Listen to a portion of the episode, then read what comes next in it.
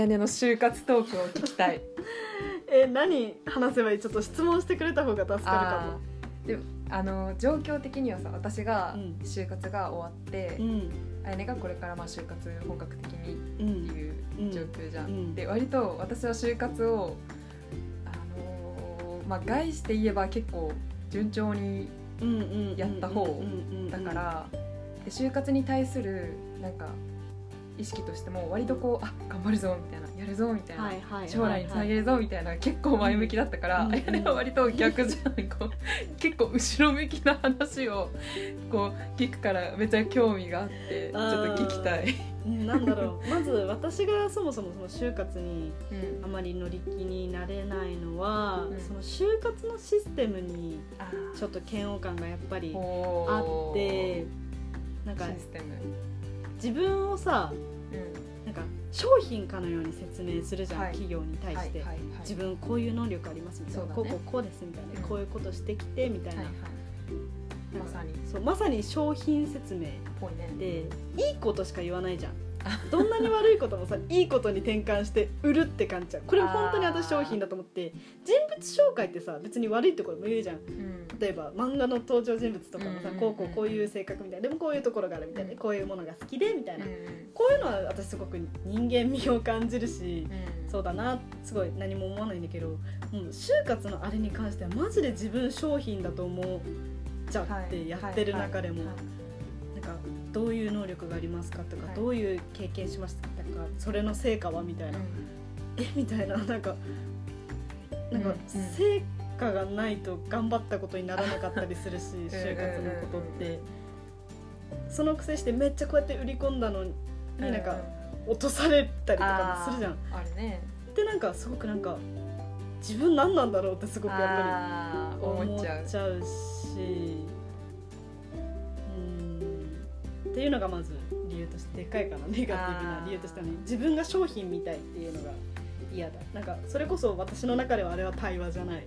対話はちゃんとお互いの本当に思ってることいいことうんも悪いことも全部意見とかをちゃんと交わすもの。あれは対話じゃなくてまあ。商品紹介とカスタマー。うんうんうん。まさに買い取る側と売り手、逆にさ多分確かに大抵の会社はそうなんだけどさ、本当になんか就活、まあ、確かにおっしゃる通り就活のシステムじゃなくて、本当になんか企業側と学生だとしてもやりたいことはまあ人間性とか、うん。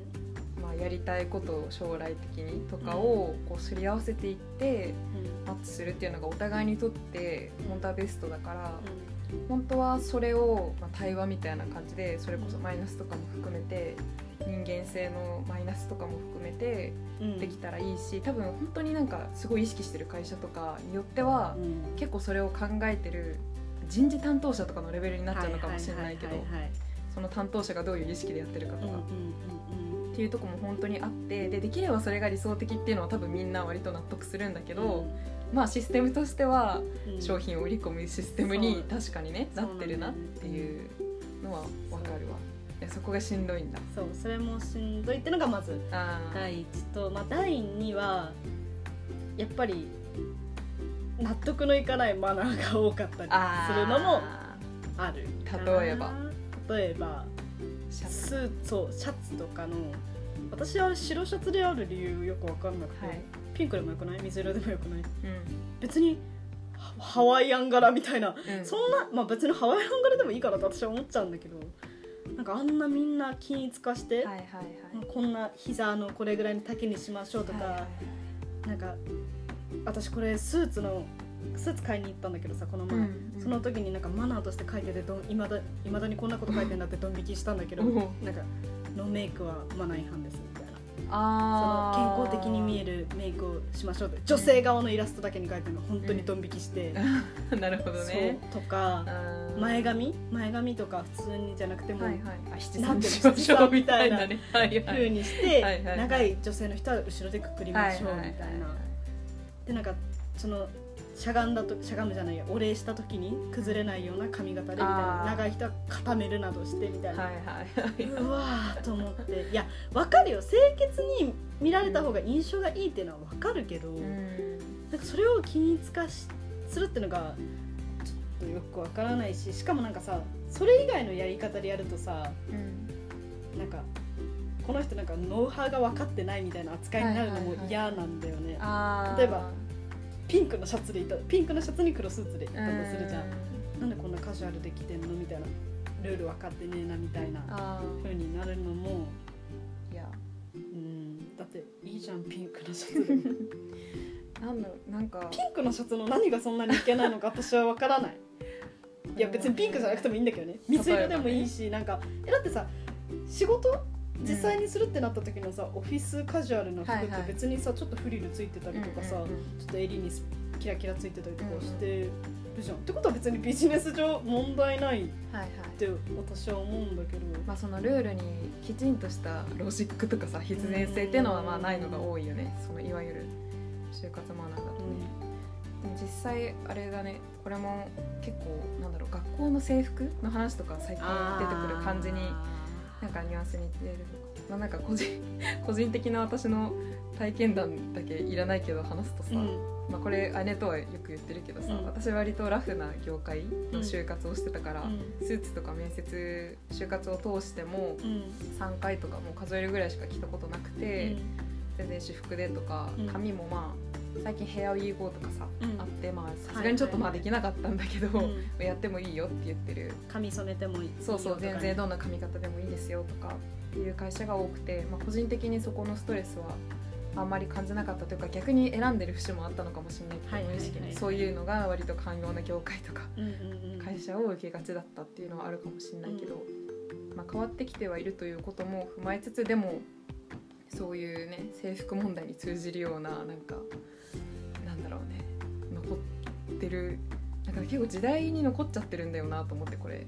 なんかうん。今の時代としてどんどんその違和感を持つ人が多分いつの時代も一定数いたけど、うん。どんどんそれが大きくなってきててうんだからアイヌの意見に共感する人絶対多いと思うし。なってなんかそもそもさなんでみんなさこういう就活ってなんかいつから始まったんだろね。いうやそう。なんか私もともと就活ってこういう形じゃなかったっていうのを聞いたことがあってうわ噂というか なんかその大人の大人のなんか昔はこうだったんだよっていう話の流れで聞いたやつだから本当かどうかちょっと ないわかんないんだけど、はい。なんか昔ってなんか普通にそれこそ対話だったんだって。あこうこうこうなんですみたいなどういうことやってたのみたいなこういうことやってましたみたいな、あすごいねみたいな。でなんかこういうこと苦手なんですよねみたいな。でもこういうことしてきてみたいなうん。感じで普通に喋ってうんなんか面白そうだしうちで働いてみるみたいな感じでやっていく中であじゃあ君これできそうだからこれやってみたいな。そういう感じだったって聞いたことがあってね。うんもしかしたらその話した人がそういうあれだったのかもしれないけどって聞いたことがあってなんか私はその時代が本当にあったのが羨ましいなって思う限りで。個人的にはあんまりその窮屈さがあるというのも理解しつつあんまり就活通して感じなかったんだけど。うーん。えそれはすごいことだと思う。本当に。なんだろうね。なんか面接とかでもさまあ確かに言うんだけどなんか主にその自分のいいところとかを中心に言うし、いいように言うんだけど、うん。割となんかそれだけでも相手もこうバカじゃないから、うん。なんかこうペラい人間に見える見えちゃって逆に落ちるみたいなのも結構あったなあと思って、割とこっちのマイナスな部分とかもうんなるほどね。そうある意味出せた方がちゃんと人間味が分かってっていうのもうんなるほどね。まあ程度の差はあるあるけど。弱みとかさ強みって聞かれてもさ弱み言った後にまあとはいえあのこんな感じで頑張りますんでみたいな言い方もまあするしはいはいはいまあ100%こうなんかねお互い人間性理解できての結果じゃないなっていうのはまあ思うけどうんうんうん。ある程度ねそこまでなんか逆になんかこう自分を割といかに納得する形でこっちが納得するレベルで出せるかみたいな感じもあってその窮屈さは私はあんまり感じなかったなっていう。うんなるほどね。どうなんですかね。うーん。業界的にっていうことなのかな。でも私そんな業界選んでるあってつもりは自分はあんまないんだけどいやなんか私はさそんなにあまりそういうの感じなかったみたいな感じで言ってるけど、私逆に 結構選んでて特殊というか、割とそういうのに寛容な業界ばっかり受けてたから、うん。結構世間一般とか会社一般はそっちの方がまあすごい強くて私すごい特殊な感じで就活終わっただけなのかもしれない。あーなるほどね。まあ私もなんか今始めたばっかだしそんなにじゃあ就活いっぱい一生懸命やってその感想言ってるんですかって言われると、そうじゃないからもうちょいやっていくとあでもいやあったのなんか学知化ってさ学生時代力を入れたことでさ学知化って聞かれるじゃん。うん。であれで割と、まあ、なんかベンチャー系とかの会社だと数字とかをすっごい求められていくら利益出しましたかとかって言われるといや利益とかは出してそれがね無理なんだよね。確かにねそれすっごい思った時あった。確かにあったあったあった。てかなんかそこの成果主義が私は本当に無理。あー。かな一個だけかな今まで成果主義見なかった会社。あー。えどういうその学生れ方だっなんか成果は問いませんみたいなカッコで書いてあって学生時代頑張ったことを書いてください。カッコ成果は問いませんってた書いてる。のがあってそれ以外の学生時代頑張ったことを書いてくださいみたいなところは、それによってどういう結果が得られたかとかどういう経験があったのかも書いてくださいみたいなのが多くて。てかなんかそれを書くのがもうさ当たり前みたいになってるじゃん。なんかノウハウ本とかはねそうそうそうだそうだよねし私実際なんかその添削みたいなのをそのしてもらったんだけどその人にもなんかこういうのは書いた方がいいよみたいなの言われてうーんみたいな。いやまあそうまあ成果とは思ってないけど書くしかないのかみたいな。あるある。私も確かにねすごいあったなんか数字とか割とさ出した方が分かりやすいからとかって言われてさ私の本当の学知化は結構なんかなんていうのあんまりまとまったことじゃなくてなんか学生時代にやりたいと思ったことはとにかくやりましたな,、なんか上海に舞台を見に行ったし、これこれもしたしこれこれもしたしみたいな。あれは本当に自分でまあ頑張ったかなと思うからうん。話せるんだけど数字とかは全然出ないし、なんか何を学びましたかとかもそんなになんか分かりやすい形ではないなんか人生経験としてすごい良かったみたいな総じてなんかねざっくりしちゃうからサークルとかの、まあ、なんかこれこれで何人がこうでみたいな数字が出るやつを言うみたいなうん。ことをしてた時期は確かにちょっとうん。しんどさとかあったかも、なんかでもいい人だとさいい人っていうかうん。いいアドバイスくれる人だとさ別に学知化って失敗とか成功とかはどっちでもよくてみたいなね。ああなるほど、ね、そうそうやって言ってくれたりするとああいいなって思うし逆にそれでさ 落としてくる会社はさ考え方合わねえなと思って成果主義の会社なんだなと思ってふるいに使っちゃうみたいなねそんくらい強気でもいい気もするけど。なんか私結構そうやってふるいに使った使ってる結果今めちゃめちゃエントリーシート落ちまくってて。ああなるほど。なんかいや今さすごく倍率上がってるみたいあなー今ね。感じで聞いてて。22卒すごいよね。動きが。うん早い、うん、私 私結構さあそれが合わねえなとかあなんか、はいはい。なんかそういう運命じゃなかったんだなみたいなふうに思うタイプなんだけど、あれなんか運命じゃない会社多いなみたいな あれおかしいなみたいな。ああ思ってたより運命じゃない会社多いなみたいな。なるそうみたいになっててそれはちょっと最近思ってることではあるなんかこのままいったら多分最終的に卒業まではなんか運命の会社なかったなみたいになってないかなみたいなまあ、純粋にね落ちるっていう結果だけでもまあなんだかんだしんどいしね。そればっかりうんそうだね。だってあんだけさ自分の商品説明させられてさやっぱ買わねえわって言われてるようまあなもんで、ねしんどいよね普通にね。こここういう機能あってこういう機能ついてるんですよって言ってね「ふんいらないです」って言われた。ら 「おー」ってなるやん、なんか本来的には正しいというかうん嘘つかないでやっていってほしいよなと思うけどね、まあでもそのしんどさはあるとは思うけどね。逆にそれを言って面白がってくれる会社とかなんか学知化って成果主義じゃないですかみたいな。本当にそれ嫌でみたいな。ってそこに共感してくれる会社とかでもさ行ってほしいなとは思うけど、やっぱり企業ってさ私企業だからさうん、利益を求めるものじゃん。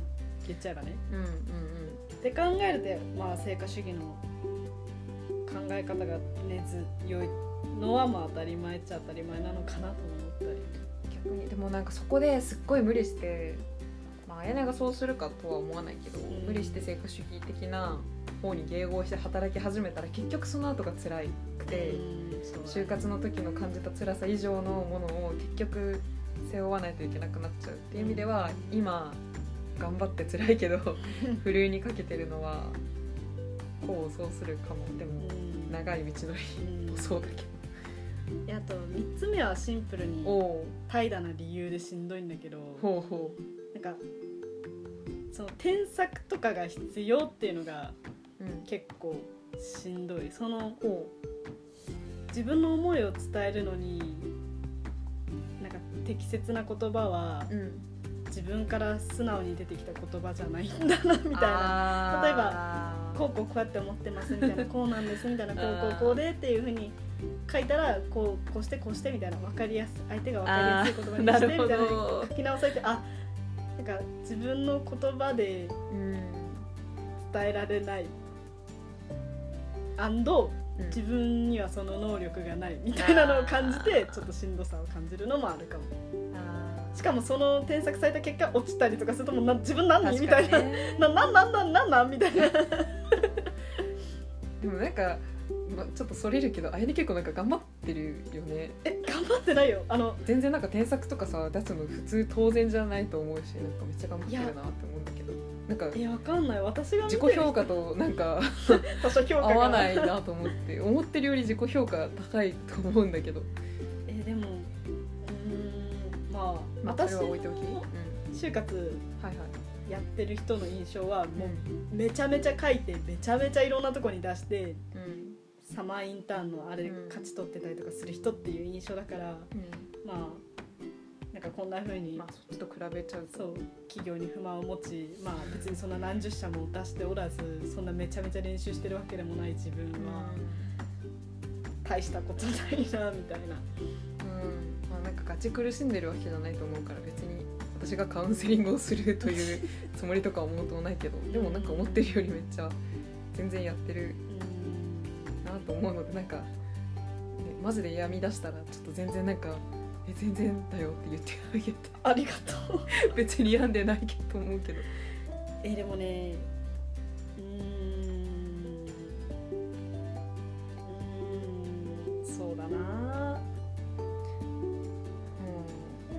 しいな。でもなんかやっぱりエントリーシートで決まっちゃうのはなんか悲しいね。最初から一次面接がいいなって思う。そういうとこあるよね。うんしんどいのはしんどいよね。まあ全体的にね、その方が効率いいのはわかるけど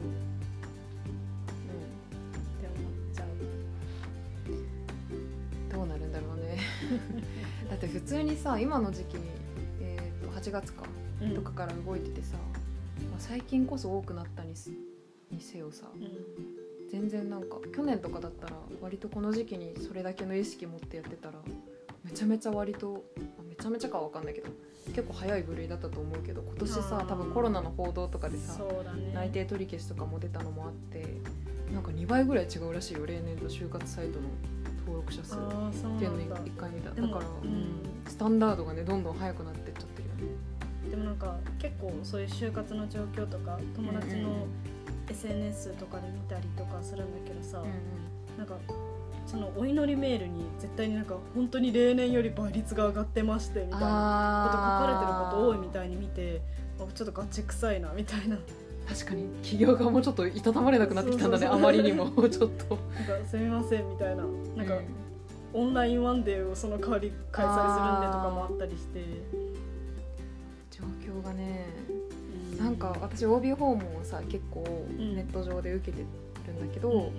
なんか OB 訪問の数も想定してたののもうなんか3倍4倍ぐらいそもそも申し込みとかが来てうん。それでもそれでもうあの早いんだなっていうのも感じるし、うん。その去年私が受けたインターンの会社とかの選考とか聞いても、私去年エントリーシートだけだったけど今年の子はエントリーシートの後に面接があって選抜されてみたいななんですだから多分人数が多いからエントリーシートだけだとちょっと判断しきれなくて。なるほどね。だからマジでどんどん速くなってるな。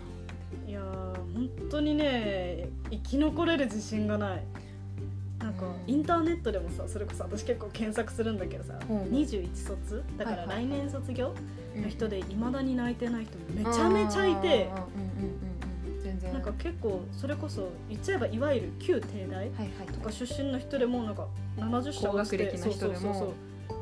高学いわゆる高学歴で取られやすいって考えられてる人でも、まあ、もうその考え方がねもう時代に合っていないのかやまあでもしれると思うよないけどまだ、うん、なんか70社受けて落ちました手持ちありませんみたいなああ。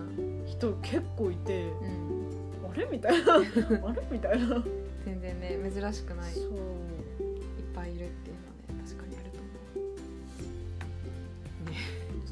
そうなんかよく就活終えた人とか先輩から、なんかインターンいっぱい行っといた方がいいよみたいな、はいいっぱい行けねえみたいな。でもねマジでね今年と去年はね比べちゃいけないと思う本当に。